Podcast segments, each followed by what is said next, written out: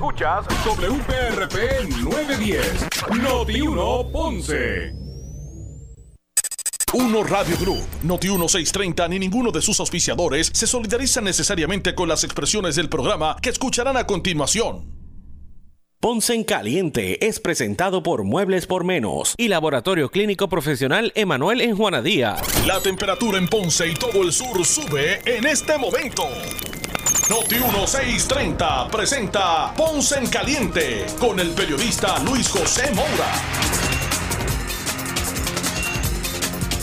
Bueno, saludos a todos y muy buenas tardes. Bienvenidos. Soy Luis José Moura. Esto es Ponce en Caliente. Usted me escucha por aquí por Noti1 de lunes a viernes a las 6 de la tarde, de 6 a 7, analizando los temas de interés general en Puerto Rico, siempre relacionando los mismos con nuestra región. Así que bienvenidos todos a este espacio de Ponce en Caliente. Hoy es lunes, lunes 18 de octubre del año 2021. Así que gracias a todos por acompañarnos en esta edición de hoy. Hay varios temas que eh, traemos para su consideración. Antes de hablar del asunto de la gasolina y, esa, eh, lo, que reveló el secretario del DACO en el, día de hoy como parte de la comisión de la vista pública de la Comisión de Gobierno del Senado, que preside Ramón Ruiz Nieves, eh, en el sentido de que los consumidores pagaron 11 centavos más por galón de la gasolina que correspondía. Pero ya vamos a, más adelante a hablar sobre eso.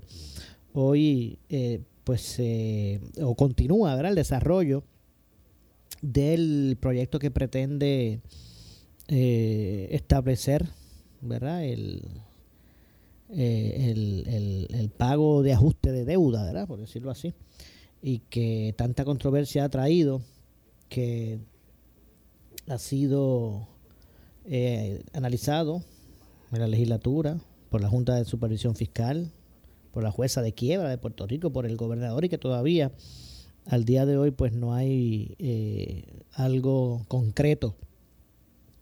Se supone que eh, mañana se aprueba esta medida en la legislatura, hoy fue parte de controversia. De hecho, hoy, hoy algunos sectores se dieron cita al Capitolio, a la norte, para protestar sobre, sobre ese proyecto.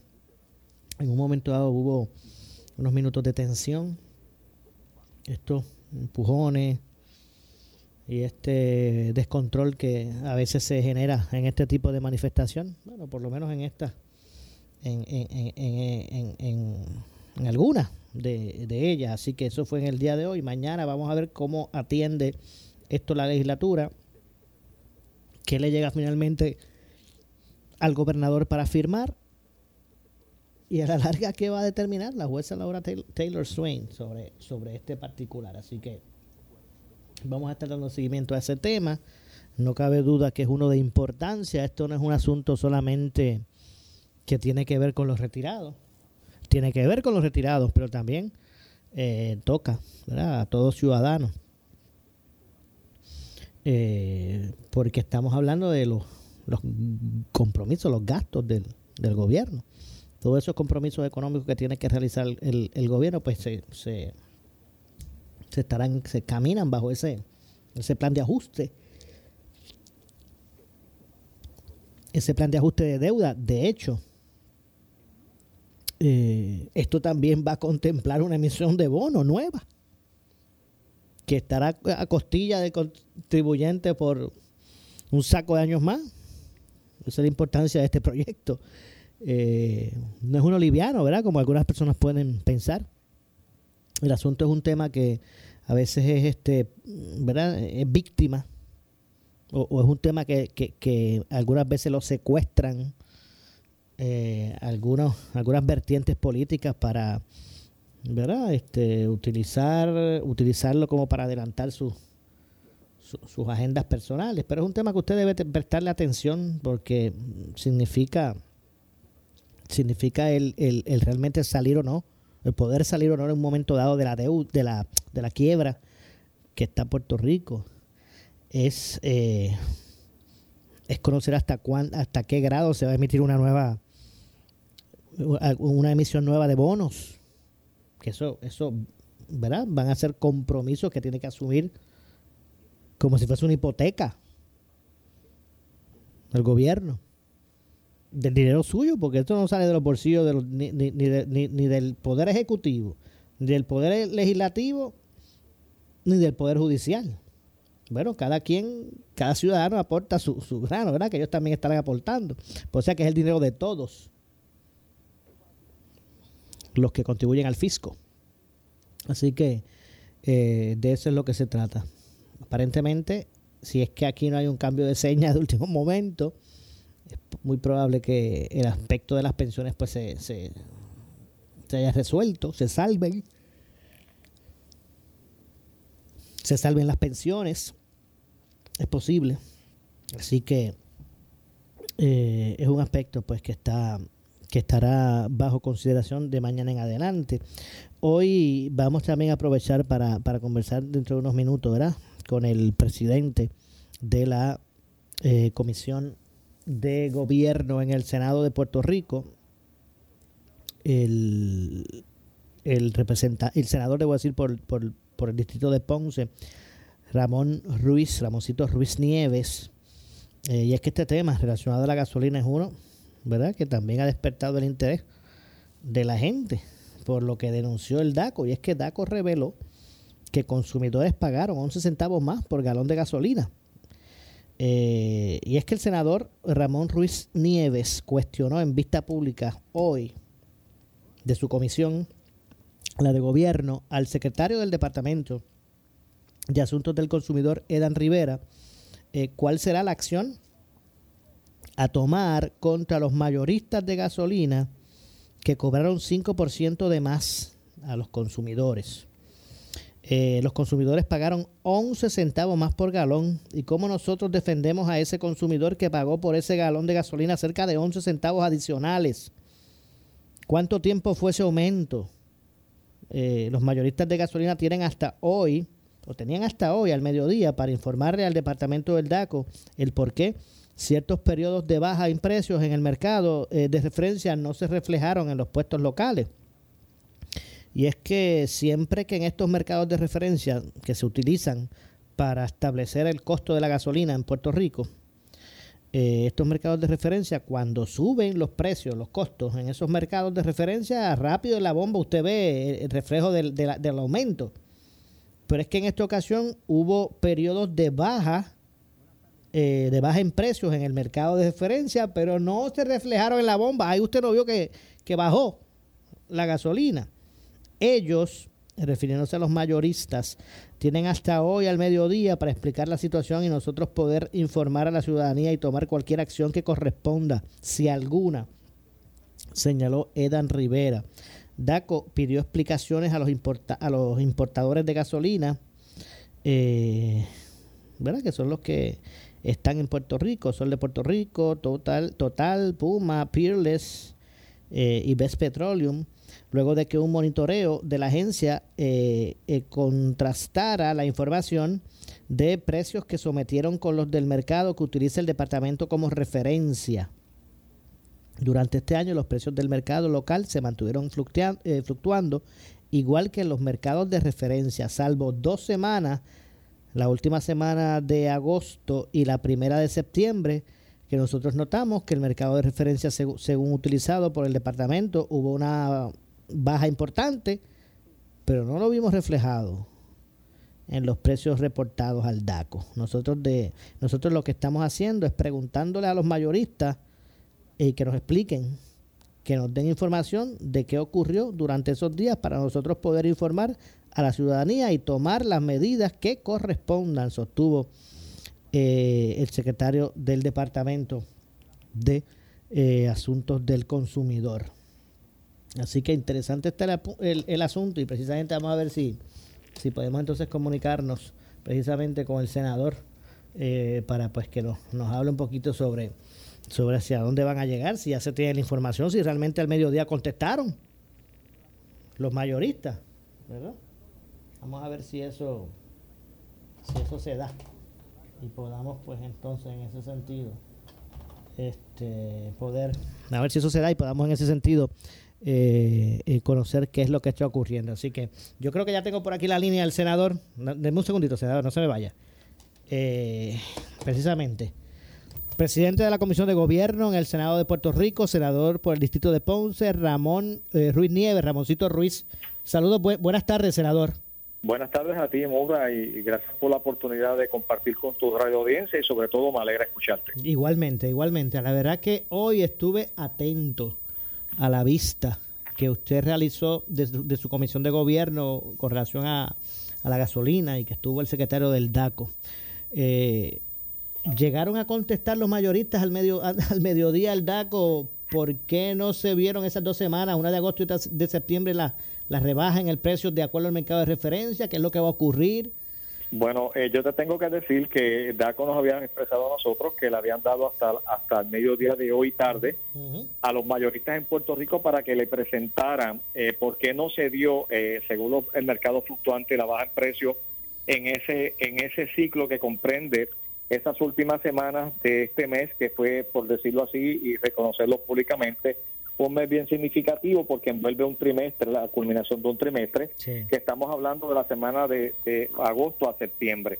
Y Maura, esto significaba eh, un asunto que el departamento tomó una iniciativa porque los mercados de referencia le demostraron a través de la, de la división de, de estudios económicos, le demostraba que el del 3 de agosto al 4 de septiembre había habido una fluctuación en los mercados de los precios, de lo cual demostraba que había una disminución en, lo, en la misma y podría haber significado, según esperando el informe que le sometan los mayoristas, pudo haber significado eh, un precio de 11 centavos por galón. Estamos hablando que los consumidores pudieron haber recibido una baja en el, combustible de 11 centavos. Estamos hablando de que en un momento dado, eh, ante el asunto de la economía y los mercados fluctuantes, eh, que determinación finalmente que va a depender no solamente del estudio que hizo DACO, DACO hace un estudio esperando que se someta al informe y el informe le va a certificar si se dio o no esa baja en los mercados de referencia. ¿Qué tenemos en Puerto Rico? Que nosotros en Puerto Rico tenemos nueve mayoristas. Cinco mayoristas que son importadores como lo son Total, Puma, Sol de Puerto Rico, Best Petroleum y Perles Oil. Son cinco mayoristas que importan combustible a Puerto Rico y de estos tenemos cuatro locales que no son que importan, pero sí distribuyen gasolina en Puerto Rico, como los American Petroleum, Toral, eh, Vitos y BNC Cabo Rojo. ¿Qué trae por consiguiente esto? Que una de las cosas que estamos discutiendo es el efecto que han establecido eh, eh, los estudios de DACO, que se conoce como el efecto pluma cohete, o sea, la gasolina cuando se, se anuncia un alta en precio a nivel de los mercados de referencia, a las 24 horas sube la gasolina. Cuando entonces hay una baja en los mercados de referencia, se llama el efecto pluma, que es bien lenta la baja en el precio. Y una de las cosas que estamos discutiendo a través del reglamento número 45 del 2009, que le establece y le da a DACO la responsabilidad, por decirlo así como establece el reglamento, sobre el control de precios de venta de combustible, le permite entonces al DACO exigirlos en el artículo 5 los informes concernientes, que son los informes que tienen que entregar los mayoristas para conocer realmente cuánto le está costando el combustible, cómo lo están pagando, cómo lo pagan los detallistas, porque hay una legislación federal que, establece que esa, esa margen de ganancia que tienen los mayoristas no puede exceder el 13%. De hecho, discúlpeme, senador, que, y es bien importante conocer eso, porque eh, conocer cuál es la razón, ¿verdad? Hay que dar el beneficio de la duda, ¿verdad? Eh, uno, ¿verdad? Uno, no, ¿verdad? Vamos a dar el beneficio, el beneficio de la duda, vamos a ver cuál es la explicación de ellos, pero es importante saber eso, porque entonces yo le cambiaría el nombre. ¿Cómo fue que usted dijo? Efecto pluma eh, eh, se conoce se conoce en, el en el ámbito de lo que tiene que ver con el, negocio del combustible en Puerto Rico, efecto pluma cohete. Pero pues entonces yo eh, es importante conocer la razón porque si no hay que cambiar ese nombre de efecto pluma cohete, hay que poner efecto listería, listería de esa gente.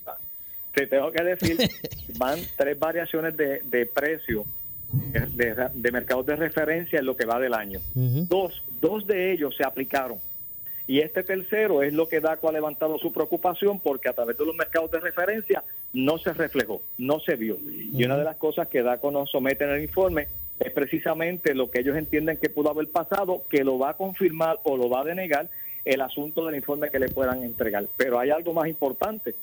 Y Maura, y a los amigos que comparten con nosotros, eh, muchos consumidores y detallistas se me han acercado y me han dicho que tienen una preocupación en cuanto a la calidad del, del combustible que se está comprando. Antes eh, tú podrás tener una variación en el precio por litro hacia galón, pero tú podrás llenar un tanque de gasolina que antes lo llenabas con 25 dólares y ahora te cuesta 32, pero tienes que ver qué rendimiento te está dando, no el, el precio que pagaste, sino el tanque de gasolina, qué rendimiento te está dando. Y entiendo, sí. Y, yo recuerdo que en el 2013 yo le denuncié públicamente cuando estaba como vicepresidente de la Comisión de Gobierno en el Senado que había una inquietud que yo la había visto, que la había vivido con la calidad del combustible. En aquel entonces estaba Neria Dame como secretario del DACO. Recogió mi preocupación, se hizo un análisis con los laboratorios del Estado y de igual manera con EPA y se encontró un componente químico altamente carcinógeno de una de las empresas mayoristas que se conoce como LMT. LMT era un componente químico que eh, daba el octanaje, pero no hacía el rendimiento y se hacen dos pruebas una es el octanaje para evitar que el carro, lo que el ciudadano de a pie le llama que pistonea, y, el, y el otro es el rendimiento que pueda dar. Ese, ese componente químico evitaba el pistoneo, presentaba un, octanaje de 87%, daba lo que esperábamos, pero no hacía el rendimiento. ¿Qué estamos viendo ahora? Yo le levanté la preocupación al secretario de DACO y le dije, si usted necesita una querella, me utiliza, porque yo estoy con, yo compro un garaje de gasolina. En el mismo garaje todas las mañanas mi gasolina. Y hecho, echaba hace un tiempo atrás 35 dólares, ahora 8.50, porque se lleva más dinero para poder llenar el tanque. Pero esos 50 dólares me permitían dos viajes y medio a San Juan. Ahora ese mismo tanque me permite viaje y medio a San Juan. Increíble. Tanto, una de las cosas que hemos hecho el llamado es que se evalúe si la gasolina que está recibiendo Puerto Rico y están distribuyendo nuestros mayoristas, si es gasolina de alta calidad si es la gasolina por la cual yo estoy pagando ese alto precio en, la bomba. Y se trajo la situación para que se evalúe eh, la distribución de gasolina en Puerto Rico si cumple con los parámetros y las fórmulas establecidas para la calidad que se espera por el consumidor. ¿Qué te quiero traer? Así que esto no es solamente, ¿verdad? El que eh, se esté se esté especulando con el precio en términos de que, bueno, cuando sube en el mercado, pues te subo, pero cuando baja no, no solamente es eso, es que también puede ser que estemos aquí eh, pagando eh, a precio de, de, calidad eh, una mala calidad de la, de la gasolina. De la gasolina. Entonces, ¿qué pasa? Pues cada compañía mayorista tiene sus detallistas, tiene sus fórmulas que se le agregan los diferentes aditivos de lo cual la llevan a la góndola y entonces el consumidor determina qué gasolina compra dependiendo al rendimiento que le pueda dar esa gasolina. Y hemos levantado la preocupación a través de los mismos detallistas que nos han expresado a nosotros que tienen consumidores quejándose por el rendimiento de la gasolina. Yo lo he vivido de otras personas más y lo que le pedimos entonces al secretario que se pudieran hacer los análisis concernientes en cuanto a la calidad de gasolina que se está llevando al consumidor, el asunto del informe y si entonces tuviéramos que enmendar la, eh, el asunto del reglamento número 45 del 2009, o si no trabajar con la ley que regula la industria de la gasolina en Puerto Rico, que es la ley 73 de 1978, porque tú recordarás que aquí hay otra legislación sumamente importante, y es la ley 228 eh, del 12 de mayo de 1942, que es la ley insular de suministro, la cual estableció entonces la gasolina como un producto de primera necesidad. Y estableciendo un producto de primera necesidad que le permite entonces a DACO en la cadena de distribución, tanto como el mayorista, como el detallista, como el distribuidor intermedio, poder en cualquier momento entrar y tomar las acciones concernientes para saber cómo vamos a proteger al consumidor. Ok, pero, una pregunta importante, senador. El DACO ahora mismo tiene la, la, la, capacidad, ¿verdad? Tiene, tiene la potestad la de... Facultad. La facultad, disculpen, la facultad de, de multar, por ejemplo, a, eso, a esos mayoristas que que vendieron 11 chavos por arriba. La, bueno, si el informe así lo demuestra, DACO tiene la facultad para tomar la acción concerniente hasta penalidades o multas de 10 mil dólares. Pero ¿qué son 10 mil dólares para una empresa multinacional multimillonaria como son grandes estos mayoristas? Pues entonces que ver si realmente se dio lo que DACO reseñó su informe a través de, lo, de, de la variación en los mercados. Si se dio, entonces buscar que en vez de tenerlo en un reglamento, en el reglamento número 45, las penalidades que puedan establecer, pues entonces vamos a tener que traerlo a la ley para que sea más riguroso y se pueda respetar este asunto, porque van tres fluctuaciones de precio, en baja en precio lo que va de año, dos se concretizaron, esta no se dio según lo que establece DACO, y al final del camino, según los informes, se determinará si realmente el estudio que hizo DACO tiene la veracidad y la fuerza eh, real para sustentar el mismo. Entiendo, así que el asunto es que pueda el DACO estar atento, porque puede, puede tiene la facultad de multar. Tiene la facultad de multar a estos mayoristas recordando lo importante, que el reglamento número 45 entra en casos de emergencia o, se decreta alguna situación del país, de lo cual entonces regula el margen de ganancia en la bomba, recordando que mientras el reglamento está, el margen de ganancia del detallista lo establece la competencia, el detallista determinará qué precio le da según la gasolina que le compra al mayorista para establecer la competencia. De hecho, en la zona eh, oeste de Puerto Rico hacia el oeste, la zona norte-oeste, hay una estación que la tiene a un dólar cinco centavos la gasolina y DACO no puede intervenir con él. ¿Por qué no puede intervenir? Porque no hay una regulación en el margen de ganancia. ¿Quién regula si le compra o no a ese detallista? El ciudadano determina si le compra o no, pero en caso de que hubiese entonces una emergencia aplicada el margen de regulación de ganancia de precios en la góndola a través de una emergencia por el reglamento número 45, entonces le regula el margen de ganancia. Entiendo. Senador, eh, voy a pedirle, verá, eh, eh, solo me queda un asunto que quería traerle a su consideración del proyecto de, el, 10, el 1003, ¿verdad? El 1003. Pero es que de verdad tengo que hacer una pausa. ¿Usted me permite unos minutitos? Sí, sí no hay problema, claro. no, se, no se me retire. Bueno, estamos conversando con el senador Ramón Luis, eh, eh, Ramón Ruiz Nieves del Distrito de Ponce. Pausamos, regresamos con más. En breve le echamos más leña al fuego en Ponce en Caliente por Notiuno 910. Normando Valentín. Mis días son intensos y cuando llego a mi hogar quiero estar tranquilo.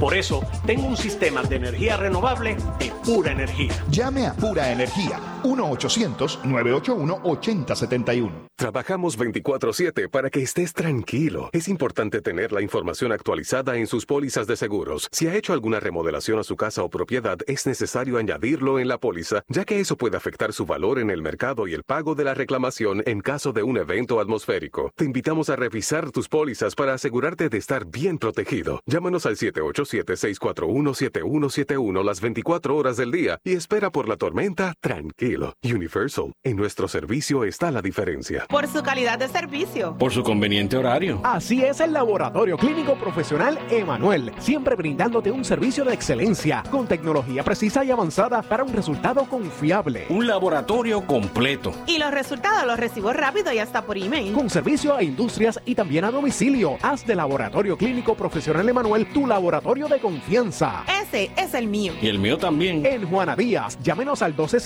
260-5504 o al 580-0080. ¿Qué buscas? Muebles en seres o matrices. Muebles por menos lo tiene. Sin necesidad de crédito y con pagos mensuales bajísimos. Una gran cantidad de mercancía lista para entrega inmediata. Gabinetes en PVC, alacenas y barras para que tu cocina se vea nítida. Además, salas, cuartos y comedores a precios que le gustan a tu bolsillo. Échale un vistazo a lo nuevo en Muebles por Menos, Salinas Villalba y Ponce, carretera 14 frente al cementerio. Visita su página de internet. ¿Sufres de hemorroides y no sabes qué hacer? Ahora hay una opción. En AR Institute of Gastroenterology tenemos un tratamiento sencillo, eficaz y sin dolor para tratar las hemorroides. El sistema O'Regan es una alternativa sin cirugía para tu problema de hemorroides. Toma solo unos minutos y puedes regresar a tu rutina normal el mismo día. Dile adiós a las hemorroides. Visítanos en el edificio Barra Ponce Bypass, oficina 806 o llámanos a AR Institute of Gastroenterology para una cita al 787-259-8200.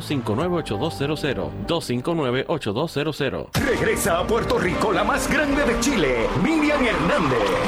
Luego de dos años de ausencia, llega al Coca-Cola Music Hall una de las preferidas de América, Miriam Hernández. Sábado 30 de octubre, ven a cantar y a disfrutar de una noche única, mágica y de puro amor con Miriam Hernández en su Sinergia Tour. Tienes que estar allí. Sábado 30 de octubre a las 8 y 30 de la noche en el Coca-Cola Music Hall. Boletos a la venta en tiquetera.com. Somos Noti 1630. Noti 1630. Primera fiscalizando. Le echamos más leña al fuego en Ponce en Caliente por Noti 1910. ¿Qué buscas? Muebles en seres o matrices. Muebles por menos lo tiene. Sin necesidad de crédito y con pagos mensuales bajísimos. Una gran cantidad de mercancía lista para entrega inmediata. Gabinetes en PVC, alacenas y barras para que tu cocina se vea nítida. Además, salas, cuartos y comedores a precios que le gustan a tu bolsillo. Échale un vistazo a lo nuevo en Muebles por menos. Salinas Villalba y Ponce. Carretera 14 frente al cementerio. Visita su página de internet. Por su calidad de servicio. Por su conveniente horario. Así es el Laboratorio Clínico Profesional Emanuel, siempre brindándote un servicio de excelencia con tecnología precisa y avanzada para un resultado confiable. Un laboratorio completo. Y los resultados los recibo rápido y hasta por email. Con servicio a industrias y también a domicilio. Haz de Laboratorio Clínico Profesional Emanuel tu laboratorio de confianza. Ese es el mío. Y el mío también. En Juana Díaz, llámenos al 260-5504 o al 580-0080. El área sur está que quema. Continuamos con Luis José Moura y Ponce en Caliente por el 910 de tu radio. Bueno, estamos de regreso. Soy Luis José Moura, 6 con 30, 6 con 30 de la tarde aquí en eh, Noti 1. Estamos de regreso. Soy Luis José Moura. Esto es Ponce en Caliente. Usted me escucha por aquí eh, eh, por Noti 1 de lunes a viernes a las 6 de la tarde, de 6 a 7, analizando los temas de interés general en Puerto Rico, siempre relacionando los mismos con nuestra eh, región. Eh, estamos conversando con el senador del distrito de Ponce, Ramón eh, Ruiz Nieves. Ah, Y obviamente pues estamos retomando nuestra conversación con el senador. Y bueno, senador, esta controversia con el 1003, eh, plan de ajuste de deuda, no sé si usted es parte del consenso que se dice que hay entre... eh, Bueno, eh, yo te tengo que decir que, que este asunto del plan de ajuste a la deuda de Puerto Rico se ha discutido públicamente. Aquí se aprobó uno de los requisitos bien importantes que establecía la ley promesa que teníamos que tener eh, cuatro presupuestos balanceados, un plan de ajuste fiscal y, y el plan de ajuste a la deuda.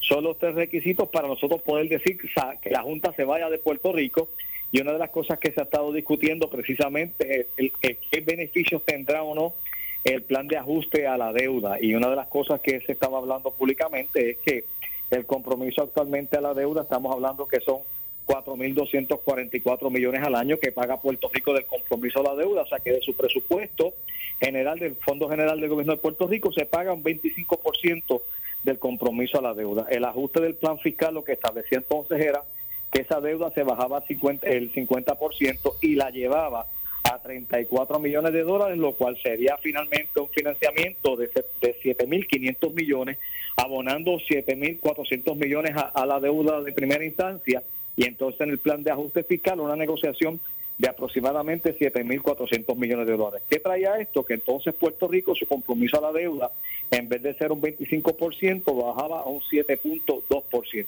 ok. En base a eso, nosotros establecimos entonces con el presidente del Senado, con José Luis Dalmao, unas inquietudes interrogantes y se le envía al presidente de la Junta de Supervisión Fiscal una comunicación el 26 de septiembre del 2021 a- al licenciado David Hill, haciendo referencia a 10 puntos bien importantes que se tomaran en consideración en el plan de ajuste fiscal, el plan de ajuste a la deuda, y uno era el más importante, cero recorte a los pensionados en Puerto Rico, no importa el límite de su pensión. El segundo punto era la identificación de los 500 millones a los próximos cinco años para la Universidad de Puerto Rico. y Nosotros habíamos aprobado anteriormente el presupuesto del país, donde le asignamos a la, a- a la Universidad de Puerto Rico el compromiso de esos millones de dólares más 163 millones adicionales para compensar una pérdida que tenía la universidad en ingreso, a pesar que el presupuesto que, rige a la Universidad de Puerto Rico y que entra actualmente son cerca de un billón 21 mil dólares entre las becas PEL y la asignación presupuestaria. De igual manera, se discutió que se mantuviera el fondo de fiduciario de becas universitarias, que eran cerca de 47 millones de dólares para ayudar a esos estudiantes a echar hacia adelante los que fueran evaluados para las becas universitarias. De igual forma, se trabajó eh, lo que era el fondo de equiparación a través de una fórmula del CRIM del 1.03 de los recaudos del CRIM, lo cual significaba cerca de 62 millones de dólares en sustitución del fondo de equiparación y sobre todo una asignación de 300 millones de dólares al Departamento de Desarrollo Económico para establecer dentro del plan de ajuste fiscal que Puerto Rico tenga que preparar un plan de modelo de desarrollo económico, de arrancarlo y ejecutarlo, que a la fecha de hoy no existe. De esas variantes, la Junta de Supervisión Fiscal, ante esos cambios que se le hicieron a texto de la Cámara 1003, se trajo a colación. Se le presenta a la Cámara de Representantes, eh, Tatito Hernández prefiere que la Junta lo vea antes de emitir cualquier cambio o recomendaciones. La Junta lo vio, la Junta lo evaluó, la Junta sometió una comunicación referente a, que eh, miraba lo que había hecho la legislatura de Puerto Rico, eh, daba deferencia a lo que la Cámara y el Senado habían presentado y pudiera firmar el señor gobernador para que entonces la juez Taylor Swain tomara la determinación final si aceptaba o no ese plan de ajuste a la deuda. ¿Qué pasó ayer? Hubo una reunión. Esa reunión fue entre los, eh, los dos presidentes de los cuerpos legislativos, el señor gobernador con, el Comité Económico y Asesor del Gobernador, y los presidentes de la Comisión de Hacienda del Senado de Puerto Rico, Juan Zaragoza, y de la Comisión de Hacienda de la Cámara de Representantes, Jesús Santa.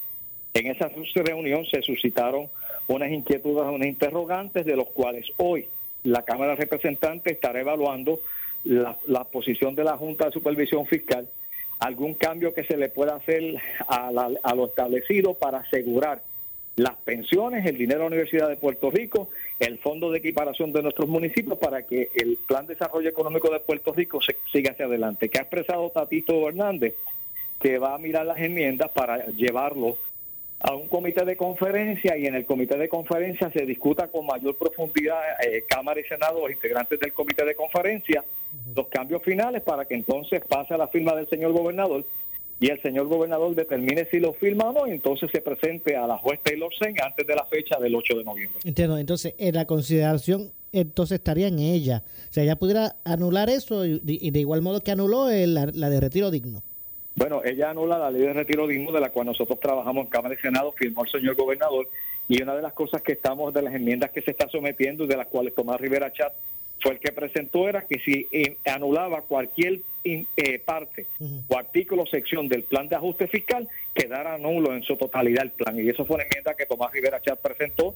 Eh, yo no he hablado con Tommy en el día de hoy, pero sé que Tommy se mantiene en la posición de lo que había presentado, de la cual tuvo el aval de los legisladores que votamos a favor de ella.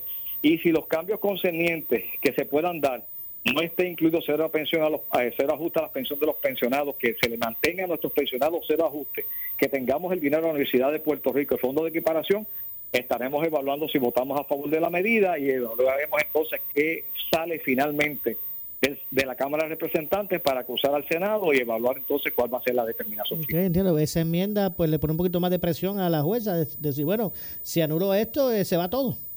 Bueno, y eso es lo que estamos discutiendo, porque si a la fecha de hoy yo siempre dije que se pudo haber logrado una mayor negociación, recordando que una de las cosas que lleva el pago a la deuda cerca de, de la cantidad de millones concernientes es ver si Puerto Rico tiene el sobrante para pagar ese pago a la deuda, porque se ha dicho públicamente que en el 2035 Puerto Rico pudiera darse una segunda quiebra, como fue el caso de Detroit. Y lo que estamos discutiendo, que fue hace dos semanas, lo que estamos discutiendo es si Puerto Rico tiene el capital, si tiene el plan de desarrollo económico para poder sustentar el desarrollo que Puerto Rico necesita, poder mantener los recursos esenciales, el pago de nómina y tener la variación concerniente para que existan los mil millones adicionales para crear el fideicomiso de lo que se llama Reforma 2000, que no tiene un centavo y que ahí se está hablando también de separar mil millones para lo que es el fideicomiso de Reforma 2000, que son aquellos empleados que todavía están en el gobierno y que cuando Pedro Rosselló enmendó la ley, en vez de ser la ley 1 y la 447, pasaron a lo que se conoce un 401K, que es de Reforma 2000. Entiendo. Vamos a ver la, ¿verdad? el curso que tome y que si finalmente pues se logra tener un plan Esperamos en Dios porque tú sabes que uno de los eh, asuntos que establece la ley promesa son los cuatro presupuestos balanceados. Ya logramos el primero, quedarían tres. Tiene que haber un plan de ajuste fiscal y tiene que haber un plan de ajuste a la deuda, que son los tres requisitos esenciales. Eso no quiere decir que la Junta se vaya mañana, que yo lo he dicho públicamente, porque mientras quede algún asunto ante el, ante el capítulo de quiebra de la ley de quiebra de Puerto Rico queda algún asunto, sabemos que la Junta se va a mantener ahí, pero todos tenemos la esperanza de que si están esos tres requisitos, Puerto Rico pueda en tres años más liberarse de este asunto y tener, como yo le dije a Omar Marrero, y yo lo digo públicamente, no importa el gobierno que venga, tiene que tener la austeridad necesaria para evitar que Puerto Rico vuelva a incumplir con los compromisos económicos de los cuales son parte del desarrollo que nuestro país ha tenido. Que hay deuda que hay que auditarla, claro que sí. Que hay deuda que lo más seguro no se buscó refinanciamiento y fue una deuda ilegal, claro que sí que hay que discutirla, como fueron cerca de 13 billones de dólares que en un momento dado se declaró por la propia Junta que era deuda ilegal, sin embargo la Junta la incluyó en la negociación, después, unos meses después. ¿Qué quiero traer? Que nosotros estamos bien pendientes a estos cambios, tenemos que ver si Puerto Rico produce el capital para invertir en su desarrollo, mantener el plan de salud, la Universidad de Puerto Rico, los empleos que el país necesita, levantar la infraestructura, la vivienda y la educación, y después hablamos de pagar la deuda, porque el país es primero por encima de los bonistas. Entiendo, bueno. Eh, gracias, senador, por atendernos. De hecho, alguna reacción se confirmó, confirmaron al juez federal Gustavo Gelpi. Bueno, te quiero decir que el juez federal Gustavo Gelpi, quien preside el Tribunal Federal de Puerto Rico, quien entra a sustituir al juez, al fenecido juez Torruella, la votación fue 51 a 42. Y será otro puertorriqueño, Gustavo Gelpi, quien irá al, al primer circuito de apelaciones de Boston para representar nuevamente a los puertorriqueños allí eh, vistiendo y tratando de llenar los zapatos del juez Torruella, que dejó una historia bien marcada en ese circuito para Puerto Rico y esperamos que el juez El Pie, la, en la distinción, el respeto que lo acompaña y su carta de presentación ante el Tribunal Federal como juez presidente de Puerto Rico pueda tener y seguir demostrando sus galones y compromisos y ese balance sobre lo que envuelve la justicia en Puerto Rico ante los tribunales federales. Entiendo. Bueno, gracias, senador, por, por acompañarnos. Gracias a ustedes por la oportunidad y buenas noches a cada uno de ustedes y mucha salud. Igualmente, gracias al senador eh, Ramón eh, Ruiz Nieves, Ramoncito Ruiz Nieves, presidente de la Comisión de Gobierno del Senado de Puerto Rico, senador por el distrito de Ponce, que como ya ustedes vieron también reaccionó a la confirmación del juez El Pit. De hecho, hoy el gobernador envió eh, envió a eso de las 6 y 18, hace muy poco, unas, son las 6.40, 6.18, envió unas expresiones autorizadas sobre la confirmación del juez federal Gustavo Gelpi. Dice, mis felicitaciones al juez federal Gustavo Gelpi por su eh, confirmación para servir como el segundo puertorriqueño en el Tribunal de Apelaciones del primer circuito.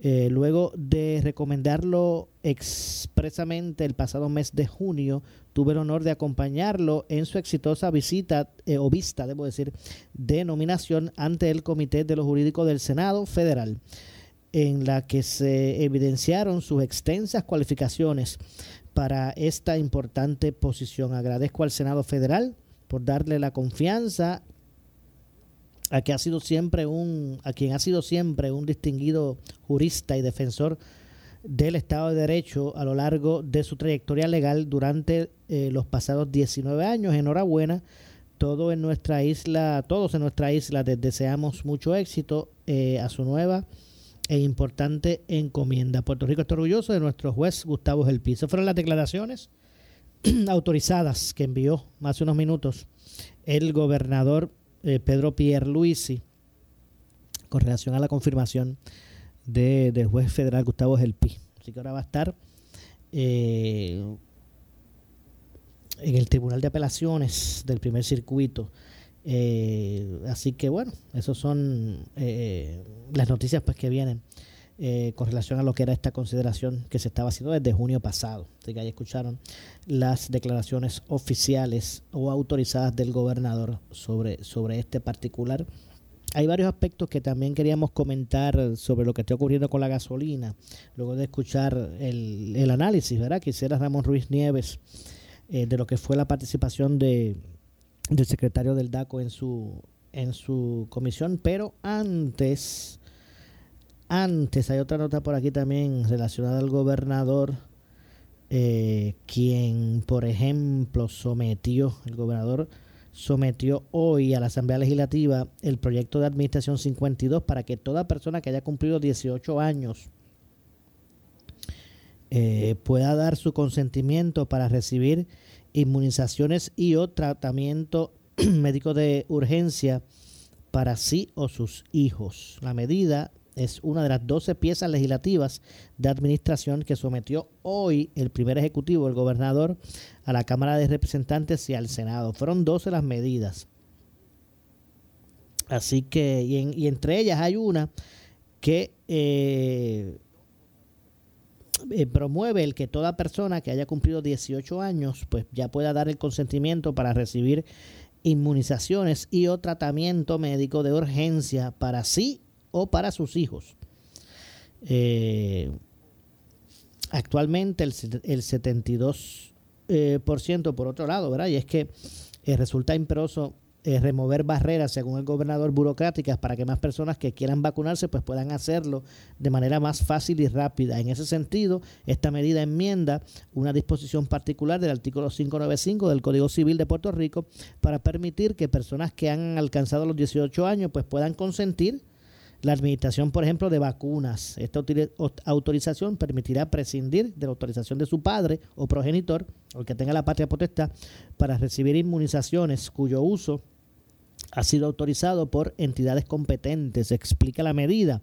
Actualmente el 72% de toda la población de la isla está vacunada, mientras que un 80% de las personas elegibles ya cuentan con sus dosis de vacuna, las dos estas estadísticas colocan a Puerto Rico como la jurisdicción de los Estados Unidos con más personas vacunadas, así que ya se llegó al 80% de, de las personas vacunadas con sus dos dosis. Por otro lado, eh, bueno, vamos a ver, eh, actualmente el 72% de toda la población en la isla está vacunada, eh, mientras que el 80% de las que son elegibles. De las elegibles, porque hay personas en este momento que no son elegibles, ¿verdad? Como los menores de eh, los menores de entre de, 11 eh, años hacia abajo. Eh, actualmente, pues ya el 80 de las que son elegibles, pues cuentan con sus dosis de vacuna. por otro lado, sobre la recuperación de Puerto Rico, el gobernador presentó dos proyectos de ley para que los municipios obtengan préstamos, líneas de crédito o anticipos para la realización de proyectos de recuperación. Eh, de igual forma, propone mediante ley ayudar a las familias afectadas por dichos eventos atmosféricos que requieran asistencia para reparar o reconstruir sus hogares a través de un programa de fondos federales CDBG-DR debido a la falta de un título que tenga acceso al registro de la propiedad. En torno a los préstamos, líneas de crédito o anticipos a los municipios, con el proyecto de Administración 47 se enmienda la Resolución Conjunto 85-2020 que creó el Fondo Rotatorio para establecer que los adelantos autorizados no estarán sujetos a ninguna limitación sobre el margen prestatario o capacidad de pago aplicable a los municipios contenidas en el Código eh, Municipal de Puerto Rico según enmendado, así como en cualquier otra disposición. Las razones es debido a que el repago de cualquier transacción eh, provendrá de fondos reembolsados a FEMA, subvenciones de, los CDBG, del Departamento de Vivienda Federal, eh, y o los ingresos disponibles de los municipios. Hay otro asunto, ¿verdad? Por otra parte, el proyecto del 57 eh, de Administración crea la ley para agilizar los procesos bajo el programa de autorización de títulos. Esto estará escrito al Departamento de la Vivienda para atender a los damnificados por los huracanes Irma y María y los terremotos del año 2020. Es imperativo agilizar la administración y uso eficiente de estos fondos de recuperación de Puerto Rico. Esta ley busca establecer un procedimiento expedito para que las personas puedan iniciar gestiones ante las agencias gubernamentales, corporaciones públicas, instrumentalidades y eh, municipios que estén relacionados con la recuperación de desastres, eh, certificando eh, que son los titulares de un bien inmueble afectado, dijo el gobernador. hay otras, hay una, hay un, ¿verdad? Un, una, unas leyes adicionales, fueron unas 12, ¿verdad? Aquí este, fueron 12 medidas legislativas que envió de administración a la legislatura el gobernador en el día de hoy, eh, eh, entre otras cosas. Así que más adelante vamos a ampliar mucho más sobre este asunto. Así que sigue, ¿verdad? Y antes de ir a la pausa, sigue entonces eh, analizando, considerando el departamento del DACO, eh, pues, qué es lo que va a hacer, cuáles son las medidas, si alguna, que tomará con esta situación que se reveló hoy, en el sentido de que hubo unas semanas entre agosto y septiembre que los puertorriqueños vieron eh, subir eh, o nunca bajar, por decirlo así, los costos del combustible 11 centavos por arriba de lo que se suponía, ya que no se registró la reducción ante eh, la reducción de que, que se registró en los mercados que se usan de referencia. La verdad que este, este mercado de, de la gasolina, del combustible, del petróleo, ¿verdad? Es uno, uno bastante especulativo, no cabe duda. Eh, eh, que es bastante especulativo y eso pues se ve impactado de forma inmediata cuando es para arriba, ¿verdad? Cuando es para, para, para subir el costo, pero no necesariamente con esa rapidez se ve cuando hay que reducirlo. Pero vamos a hacer la pausa, regresamos con el segmento final. Soy Luis José Moura, esto es Ponce en Caliente.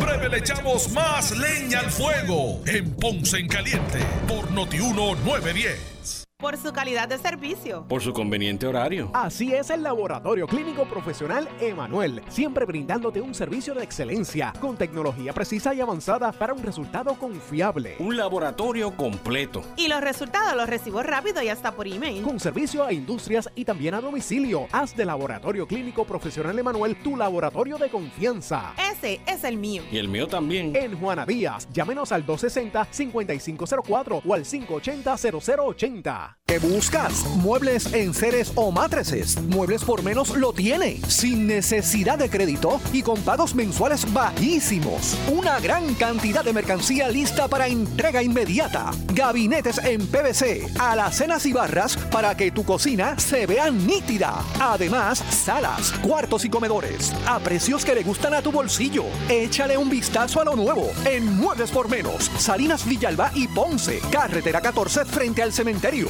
Visita su página de internet. El área sur está que quema. Continuamos con Luis José Moura y Ponce en Caliente por el 910 de tu radio. Bueno, estamos, estamos de regreso. Estamos de regreso ya a nuestro segmento final. Soy Luis José Moura. Esto es Ponce en Caliente. Usted me escucha por aquí por Noti1. De lunes a viernes a las 6 de la tarde. Analizando los temas de interés general en Puerto Rico. Siempre relacionando los mismos con nuestra región. Estos temas de interés.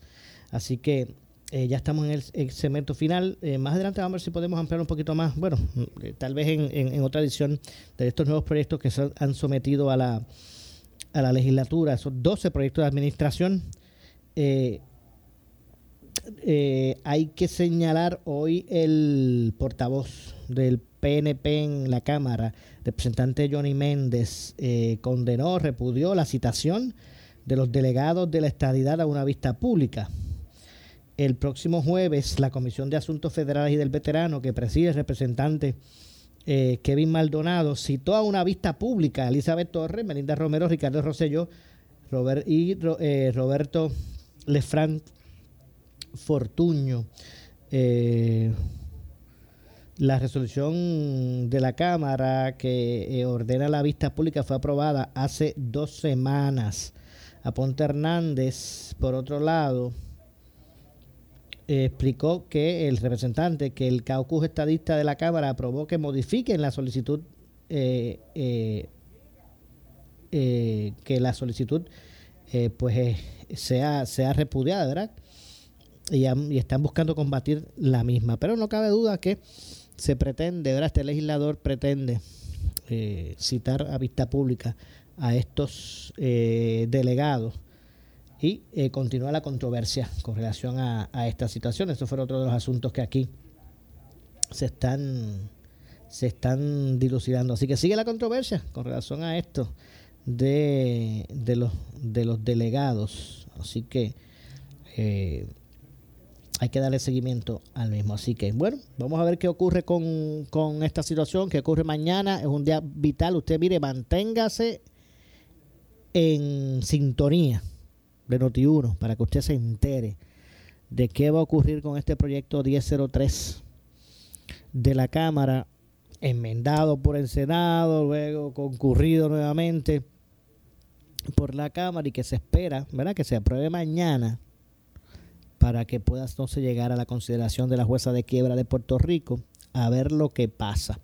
Así que es importante eh, que exista un, ruling de cómo es que el gobierno va a atender sus responsabilidades fiscales de todo tipo, con lo que eso implica.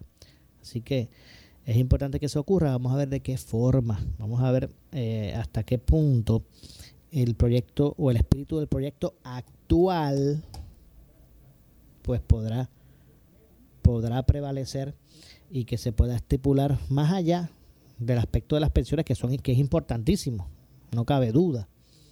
Pero más allá que eso, del restante, de los restantes compromisos fiscales que tiene el gobierno de, de, Puerto Rico, bueno, los actuales y los futuros, porque el proyecto habla de una, también representa, no es que habla, sino que también representa lo que sería la nueva, una nueva, la nueva emisión de bonos, eh, o por decirlo así, la nueva hipoteca que tendrá que incurrir el gobierno del gobierno de Puerto Rico. Así que atentos a Noti1 para que usted se entere por aquí primero de cuál será el desarrollo de, esta medida, así como se ha enterado del desarrollo del mismo, de del análisis del mismo y lo, y lo que ocurrió hoy también en la manifestación allí en el, Capitolio, en, el área norte del, del Capitolio. Así que de esta forma, el gobierno de Puerto Rico pues busca dar un paso adelante en lo que serían las condiciones que se establecieron en la ley promesa para que la ley pues dejara de, de regir, ¿verdad? La ley crea esa junta o ese síndico, por decirlo así, esa junta de supervisión que controla el gasto público. Ellos controlan cómo es que se va a gastar, bueno, lo, significativo, ¿verdad? Eh, del gasto público y que ha estipulado, entre, más allá de, de presupuestos balanceados, sino que también puede entrar nuevamente en el mercado de bonos el gobierno de Puerto Rico.